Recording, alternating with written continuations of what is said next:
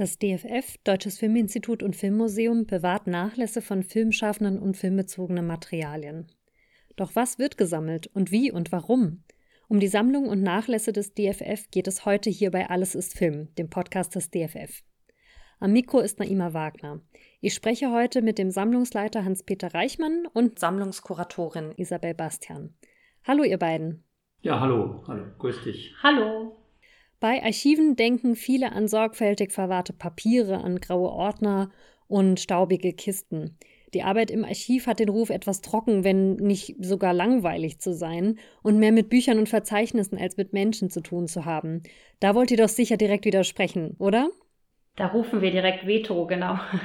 Wir sitzen nicht hier mit Ärmelschonern und grauen Kitteln und äh, irgendwelchen äh, sonstigen äh, Dingen, die uns vor Staub schützen, sondern äh, wir sitzen hier in einem sehr geräumigen äh, Büro, telefonieren viel, bearbeiten Dinge, die äh, wieder Dritte nutzen, haben viele Beratungsgespräche mit äh, interessierten Menschen oder wissenschaftlich arbeitenden Personen, die äh, Geheimnisse unserer Schätze äh, erkunden und wir machen diese Personen auf diese Schätze aufmerksam. Also das Material liegt nicht einfach nur hier in den Regalen und staubt vor sich hin, sondern wir versuchen immer mit dem Material auch zu arbeiten, es zu veröffentlichen, generell zugänglich zu machen durch verschiedenste Projekte, entweder durch uns selbst kuratiert oder wir unterstützen auch andere Institutionen, aber haben natürlich auch jetzt nicht gerade in der Corona-Zeit, aber viele ähm, Besucherinnen und Besucher hier vor Ort, die vor Ort bei uns recherchieren und eben diese Materialien benutzen. Was wird denn gesammelt? Ja, auf, auf die Frage, die ja uns sehr oft gestellt wird, äh, antworte ich spontan immer erstmal alles. Äh, uns interessiert alles, was rund um eine Filmproduktion äh, im sogenannten Non-Film-Bereich äh, anfällt. Das ist äh, im wahrsten Sinne des Wortes, äh, wenn ich ein Beispiel nennen darf, ein, eine Serviette in einem Restaurant, äh, auf dem äh, Federico Fellini äh, was gezeichnet hat, wie er sich ein Filmbild vorgestellt hat, bis hin zu einem auf einem Notizzettel notierten äh, Idee in der Kalkulation bis hin zur wirklich fertigen Mappe, äh, Pressemappe, die die Rezeptionsgeschichte eines Films dokumentiert. Also von der ersten Idee über die Planung, die ganzen Anträge, die Produktionsunterlagen, dann die Produktion, also Drehbücher, Arbeitsdrehbücher, Drehpläne, Werkfotos, Kostümentwürfe, Architekturentwürfe, Schnittlisten, ja, wie gesagt, bis hin zu, zu der Auswertung des Films, die Werbematerialien, äh, Fotos, die in den äh, Schaukästen hingen und natürlich, was einen sehr, sehr großen Anteil bei uns vom Platz her äh, nimmt, auch die Plakate und die ganzen Banner, äh, die zur Werbung dienten. Du hast jetzt schon viele Beispiele für Filmmaterialien genannt, die gesammelt werden. Oft kommen Objekte auch als Teile einer Sammlung zu uns. Könnt ihr mal genauer erklären, was Vorlässe und Nachlässe sind? Also die Materialien, Hans-Peter hat es ja gerade schon so ausführlich beschrieben, decken eigentlich den gesamten Prozess einer Filmproduktion ab. Und bei den Vor- und Nachlässen ist das Besondere, dass es von ähm, Personen, von Filmschaffenden zusammengestellte Archive sind. Ein Vorlass heißt, die Person lebt noch und der Nachlass entsprechend ist das, was die Person hinterlässt, wenn sie verstorben ist. Nicht immer ist es so, dass diese Person gesammelt hat, um mit den Dingen zu überleben.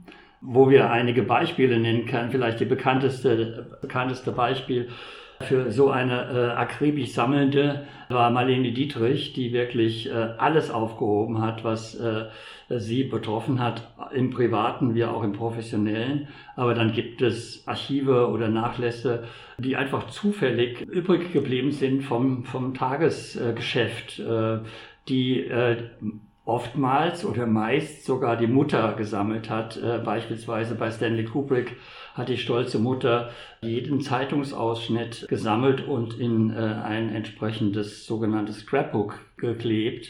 Es sind wirklich gezielt gesammelte Bestände aus dem semi-privaten Bereich einer filmschaffenden Person bis hin zu Geschäftsunterlagen, äh, die äh, abdecken diese ganze äh, auch professionelle Abwicklung von Verträgen, Auswertungen, Lizenzen etc. Wie kommen die Objekte zu uns? Kommen die Leute auf euch zu oder spricht ihr gezielt Leute an? Also der Klassiker ist, dass wir Anrufe bekommen oder auch eine E-Mail. Ein Angehöriger ist verstorben und auf dem Dachboden oder im Keller wurde eben dann die filmbezogene Sammlung gefunden. Im Bereich jetzt von äh, privaten Sammlungen. Wir treffen aber auch Filmschaffende auf verschiedensten ähm, Events zum Beispiel. Wir haben eine Reihe bei uns im Kino, was tut sich im deutschen Film. Man kommt immer ganz gut ins Gespräch mit Filmschaffenden und dann kommt eigentlich immer die klassische Frage von Hans-Peter. Was hat sich denn äh, von den Materialien deiner bzw. ihrer äh, Arbeit noch erhalten? Und dann kommt, ach, da habe ich nie große äh, mir Gedanken gemacht. Ja, ich habe da im Keller noch äh, einige Kisten voll oder im Regal stehen meine Drehbücher oder äh, einige Erinnerungsstücke habe ich dann fragt man halt, äh, ja, können wir entsprechend mal einen Termin ausmachen. Dann ähm, über einen bestimmten Zeitraum äh, entwickelt sich dann halt Telefonate und äh, Korrespondenz und E-Mail-Verkehr und man trifft sich und dann kommt entweder die Enttäuschung, die sehr, sehr selten ist, äh, oder äh, das Wundertüten auspacken. Das heißt also, man geht an diese beschriebenen Kisten und findet äh, ein Originaldrehbuch mit Anmerkungen oder das Drehtagebuch oder die ersten Skizzen, alles Mögliche bis hin zu der, der, der, die letzte Filmklappe. Und das ist, denke ich mal, ein sehr wichtiger Punkt äh, bei uns, dass man persönlich hingeht, dass man im Gespräch, und das ist sehr, sehr wichtig, im Gespräch mit der Person, wenn sie noch lebt, ähm, oder der Kontaktperson zu der Sammlung dann auch spricht, wie die Sammlung entstanden ist, warum die so ist, etc. etc. Manchmal kann es ganz schnell gehen. Da heißt es, äh, können Sie nächste Woche vorbeikommen und sich das Material angucken. Oder ein Firmenarchiv, wenn wir ganze Firmenarchive übernehmen, dann äh, müssen die auch zu einem bestimmten Zeitpunkt aus den Räumlichkeiten ausziehen. Das heißt, da kann es ganz schnell gehen. Aber es gibt auch Beispiele, da ziehen sich Verhandlungen über die äh, Übernahme eines Vorlasses ähm, im Extremfall bis zu 30 Jahre hin, Hans-Peter. Ja, äh, was wir eben äh, noch nicht erwähnt haben, natürlich äh, entwickeln wir auch eigene Projekte. Beispielsweise hatten wir mal ein Projekt äh, zum Kostümbild äh, und entsprechend oder zur bundesrepublikanischen Nachkriegsfilmgeschichte. und da haben wir sämtliche noch lebenden Kostümbildnerinnen und Kostümbildner angeschrieben und äh, gefragt, was habt ihr noch, könnt ihr uns entsprechend Auskunft geben. Also wir, wir suchen nicht nur das Material, wir suchen auch die Information, die gesprochene Information. Dadurch, dass äh, wir ja in der Materie teilweise sehr tief drin sind, kann man natürlich auch in Gesprächen immer wieder äh, Querverweise äh, entdecken oder erkunden, dass die Person wiederum die Person kennt und man erfährt sehr, sehr, sehr, sehr viel über die Praxis äh, von Filme machen, Filme planen, Filme äh, auch vermarkten. Das Metier, in dem wir uns bewegen, äh, hochinteressant, weil man so viele ganz, ganz, ganz unterschiedliche Menschen äh, trifft und ganz unterschiedliche Professionen. Wir sagen auch immer, äh, was im Archiv passiert, bleibt im Archiv, weil äh, wir doch ganz schön in die Lebensbereiche, auch in die persönlichen Lebensbereiche von unseren Bestandsbildnerinnen eindringen. Hans-Peter hat es auch gerade schon beschrieben. Wir sind ja oft bei den Personen dann auch zu Hause, sitzen in der Küche, führen da erste Gespräche.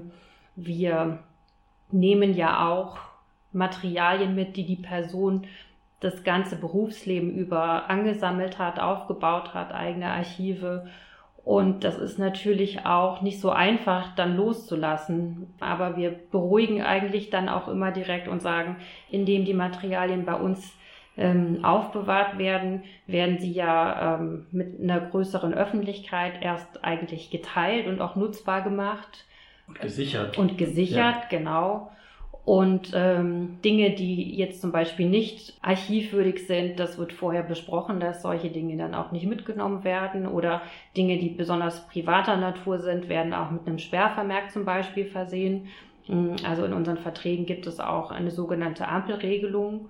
Grün heißt, die Materialien können bei Anfragen auch vorgelegt werden. Gelb heißt, ähm, es muss nochmal eine Rücksprache erfolgen und Rot heißt eben dann Sperrvermerk, die Materialien sind vorerst noch nicht zur Einsichtnahme freigegeben. Ich will euch jetzt natürlich nicht die Geheimnisse entlocken, die ihr hütet, aber vielleicht könnt ihr doch ein wenig aus dem Nickkästchen plaudern und ähm, uns von ein paar Funden und Fundorten erzählen. Habt ihr zum Beispiel mal Schätze auf dem Dachboden gefunden oder kommt das im Alltag doch eher selten vor? Das, was vielleicht jetzt die Zuhörerinnen und Zuhörer erwarten, sind äh, Geschichten äh, von sehr repräsentativen Häusern und äh, entsprechend äh, Glamour. Glamour. Glitz und äh, Glamour. Ein Beispiel äh, ist beispielsweise das Haus von Kurt Jürgens, der in einem sehr wohlhabenden Umfeld gelebt hat und auch entsprechendes Anwesen besaß. Und da durfte ich den Nachlass sichten in, in seinem Privathaus, konnte da auch Aufnahmen machen, Videoaufnahmen. Und unter anderem jetzt als Kuriosum dazu äh, wurde ich sozusagen genötigt, äh, von, der Wit äh, von der Witwe äh, auch unbedingt äh, in diesem Swimmingpool äh, einmal zu schwimmen. Also man, man, man erfährt natürlich um, Umgebungen von Klemmer. Bestimmte Bilder brechen auch. Beispielsweise sicherlich eines der, der, der ähm, attraktivsten oder spektakulärsten oder wie man es auch nennen will, äh, Dinge war, war natürlich das Privathaus von Stanley Kubrick.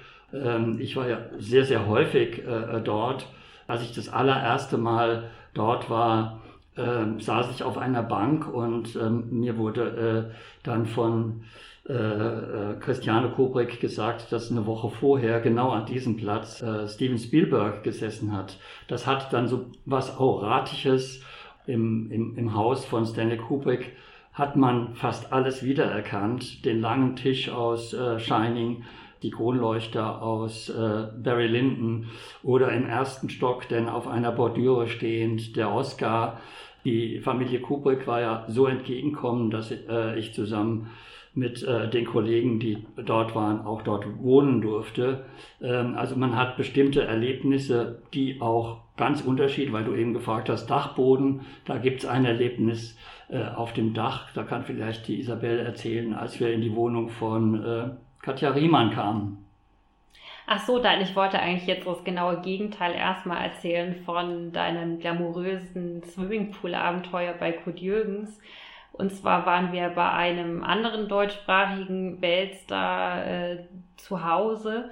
Er war schon verstorben. Es handelt sich um Maximilian Schell. Der lebte ja in Kärnten auf einer Alm. Wir waren dort innerhalb einer Woche äh, vor Ort, um eben den Nachlass zu sichten. Und es war März und es waren die Kärntner äh, Berge, die Kärntner Alpen. Das heißt, alles Material war in einem unbeheizten Schuppen im sogenannten Stadel aufbewahrt. Und wir haben wirklich eine Woche lang ähm, Kisten sortiert, gepackt, beklebt, beschriftet. Mit Radiatoren und das, ja, und das in einer absoluten Eiseskälte, bis man sich irgendwann mal erbarmt hatte und uns äh, elektrische äh, Radiatoren reingestellt hat. Da waren wir aber auch schon äh, komplett durchgefroren. Aber ähm, das war so ungefähr gerade so das Anti-Beispiel, was mir zu deinem Kurt Jürgens Südfrankreich Nachlasstermin einfällt. Also es gibt eine ganze äh, äh, Reihe von äh, äh, Erlebnissen. Katja Riemann ist jemand, die uns immer wieder Materialien gibt zu äh, ihren abgedrehten Filmen. Und der Erstkontakt war, dass sie uns in ihre Wohnung äh, eingeladen hat und wir das Schlagzeug von ihr das sie in Bandits gespielt hat, äh, übernommen haben. Äh, und der Zufall will es, wie wir das eben schon angedeutet haben, wir gucken, wenn wir es dürfen, natürlich drängen wir uns nicht auf, aber wenn wir es dürfen, schauen wir auch mal in, den, in das Bücherregal oder äh, in, in irgend, äh, auf einen Schreibtisch und dann findet man zufälligerweise, äh, äh, das ist doch ein Drehbuch. Was ist denn das für ein Drehbuch? Ach, das ist der Drehbuch von äh, Fuck You Goethe. Äh, und das habe ich da einfach stehen. Normalerweise werfe ich ja meine äh, Drehbücher, die entsorge ich. Also kommt man ins Gespräch und plötzlich äh, entsteht eine Aktivität. Ja, hier habe ich noch was, dort habe ich noch was. Und man erzählt und dadurch, dass man spezielle Fragen stellen kann, sind dann plötzlich mehrere Umzugskartons gefüllt, die äh, man dann unklammer, unklamorös in äh, den Transporter packt und äh, natürlich versichert und so weiter, dann von Berlin nach Frankfurt äh, bringt. Oder Isabelle und ich sind durch ein, zu irgendeinem Termin in Berlin und Katja äh, Riemann ruft äh, mich an oder schickt eine E-Mail. Du Hans-Peter, ich habe da mal wieder was. Ja, in welchem Hotel seid ihr denn? Und dann kommt sie persönlich an die Rezeption und gibt die Kiste ab mit neuen äh, äh, Materialien. Und wir öffnen dann die Kiste bei uns in Frankfurt und stellen fest, da ist die Lola drin, die sie die Woche zuvor gewonnen hatte für Fuck you Goethe, zum Beispiel. Solche Dinge, wie gesagt, äh, wir können äh, mehrere Podcasts machen äh, mit, mit genau. Wenn ihr nun also eine Sammlung übernommen habt, wie geht ihr dann vor? Wie werden die Objekte erfasst? Eine ganz besondere Sammlung, die wir äh, haben, ist ja äh, das Archiv oder die Sammlung von Volker Schlöndorff. Äh, und äh, das war, wenn ich zurückblicke, 1992. Äh, das ist also schon, schon einige Jahre her, äh, als er von, von München nach Babelsberg gewechselt ist und dort Geschäftsführer wurde, der Studios dort. Und dann weil er schon lange Kontakt zum äh, Filmmuseum hatte, haben wir uns verabredet. Das war auch gerade in der Zeit, als wir diese äh, Ausstellungsreihe äh, über den bundesrepublikanischen Na äh, Nachkriegsfilm äh, konzipiert haben und äh, kuratiert haben. Und im wahrsten Sinne des Wortes haben wir dann auf dem Boden gesessen und die Unterlagen zu der Blechtrommel gesichtet. Und aus, aus diesem Erstsichten war, äh, kam dann der Transport und äh, die Materialien kamen äh, hier ins Archiv und wurden dann aufgearbeitet. Genau, und dafür braucht man vor allem erstmal sehr, sehr viel Platz, denn man muss erstmal das gesamte Material ähm, sortieren und zwar nach Werkgruppen. Das heißt, es wird erstmal geguckt, welches Material zu welchem Werk ähm, des Filmschaffenden oder der Filmschaffenden lässt sich zusammengruppieren, zusammenfassen man erstellt meistens äh, in dem Zusammenhang ein umfangreiches Werkverzeichnis und ähm, sortiert, sortiert, sortiert erstmal und ähm, versucht äh, den Materialien irgendwie Herr zu werden. Und dann versucht man Objektgruppen zu bilden. Also man fasst zum Beispiel die Drehbücher zusammen, man fasst Finanzierungspläne zusammen, man fasst die äh, Fotos äh, zu einem Werk zusammen und so weiter. Also es wird immer kleinteiliger ähm, in der Sortierung. Und dann wird natürlich alles dokumentiert. Das heißt, es wird in ähm, entweder Excel-Listen oder in Datenbanken ähm, eingetragen und verzeichnet und dann zum Schluss mit einer ähm, sogenannten Inventarnummer versehen. Man fasst es zusammen sozusagen unter dem Fingerabdruck. Wir nennen das so ein bisschen wie ein Fingerabdruck ist äh, der Filmtitel der Filmtitel, der Originaltitel, Verleihtitel, Land, Jahr äh, und natürlich der Regisseur und vielleicht so als, als weitere Angaben auch noch eine literarische Vorlage oder der, der Autor äh, wird erfasst. Und darunter werden dann die einzelnen, was äh, Isabel gerade aufgeführt hat, Kategorien äh, abgelegt. Man muss trotzdem eigentlich noch sehr sensibel bei dieser Aufgabe sein, weil es handelt sich ja hier um Künstler, Vor- oder Nachlässe und ähm, viele sind unsortiert, wenn sie zu uns gelangen. Es gibt aber auch schon durchaus Vorsortierungen und man versucht eigentlich immer ähm, die Sortierung des Bestandsbildners oder der Bestandsbildnerin so gut es geht ähm, beizubehalten oder zumindest zu dokumentieren, weil die Zusammensetzung, die Zusammenstellung eines Archivs ähm, ist ja auch aufschlussreich. Ähm, über die ähm, jeweilige Person. Das heißt, äh, Lieselotte Pulver ist das eine Beispiel für jemanden, der sehr extrem ähm, akribisch und akribisch die eigenen Materialien sortiert und abgeheftet und beschriftet hat. Da wurde die Ordnung, so wie wir sie von Lieselotte Pulver übernommen haben, auch äh, beibehalten. Was passiert dann mit dem Material, nachdem ihr es in unsere Bestände aufgenommen habt? Ihr habt schon erwähnt, ähm, dass die Sachen mitunter Teil von Ausstellungen werden nicht nur Ausstellungsprojekte, sondern auch Buchprojekte werden meistens von uns kuratiert, weil wir eben im Zuge dieser intensiven Beschäftigung mit dem Material auch schon sehr, sehr viel recherchieren, sehr, sehr viel quasi eindringen in die Materie und uns sehr intensiv eben mit dem Material und mit äh, der Person, also mit, mit der Künstlerin oder mit dem Künstler auch beschäftigen. Also durch das Material eigentlich äh, bekommen wir schon so eine Art Gespür dafür, wie die Person gearbeitet hat. Und wir versuchen auch immer in unseren Projekten durch die Materialien eigentlich einen Zugang zu der Künstlerin, zu dem Künstler zu schaffen, aber auch die Materialien so zu präsentieren, dass sie auch äh, den Besuchenden zugänglich gemacht werden. Also die Vermittlung spielt eigentlich bei uns auch immer schon eine ganz, ganz wichtige Rolle, eben um dieses Material, also dieses Papier, was du am Anfang auch beschrieben hast, ähm, dass das auch so stereotypisch als verstaubt, ähm, das Archiv eher als trocken und langweilig äh, gesehen wird, dass das sich eben ändert, dass wir auch zeigen in unseren Projekten, wie spannend eigentlich dieses Material sein kann und was es einem eigentlich für ähm, spannende Einblicke in eben die Person, in den Künstler, die Künstlerin oder eben in das Filmschaffen allgemein zu einer bestimmten Zeit äh, verschafft. Also es sind Archivausstellungen, Ausstellungen, die wir selbst kuratieren zu bestimmten Themen oder zu bestimmten äh, Personen, wenn es denn äh, von, von, der Finanzlage äh, möglich ist, auch äh, mit einem entsprechenden Begleitband.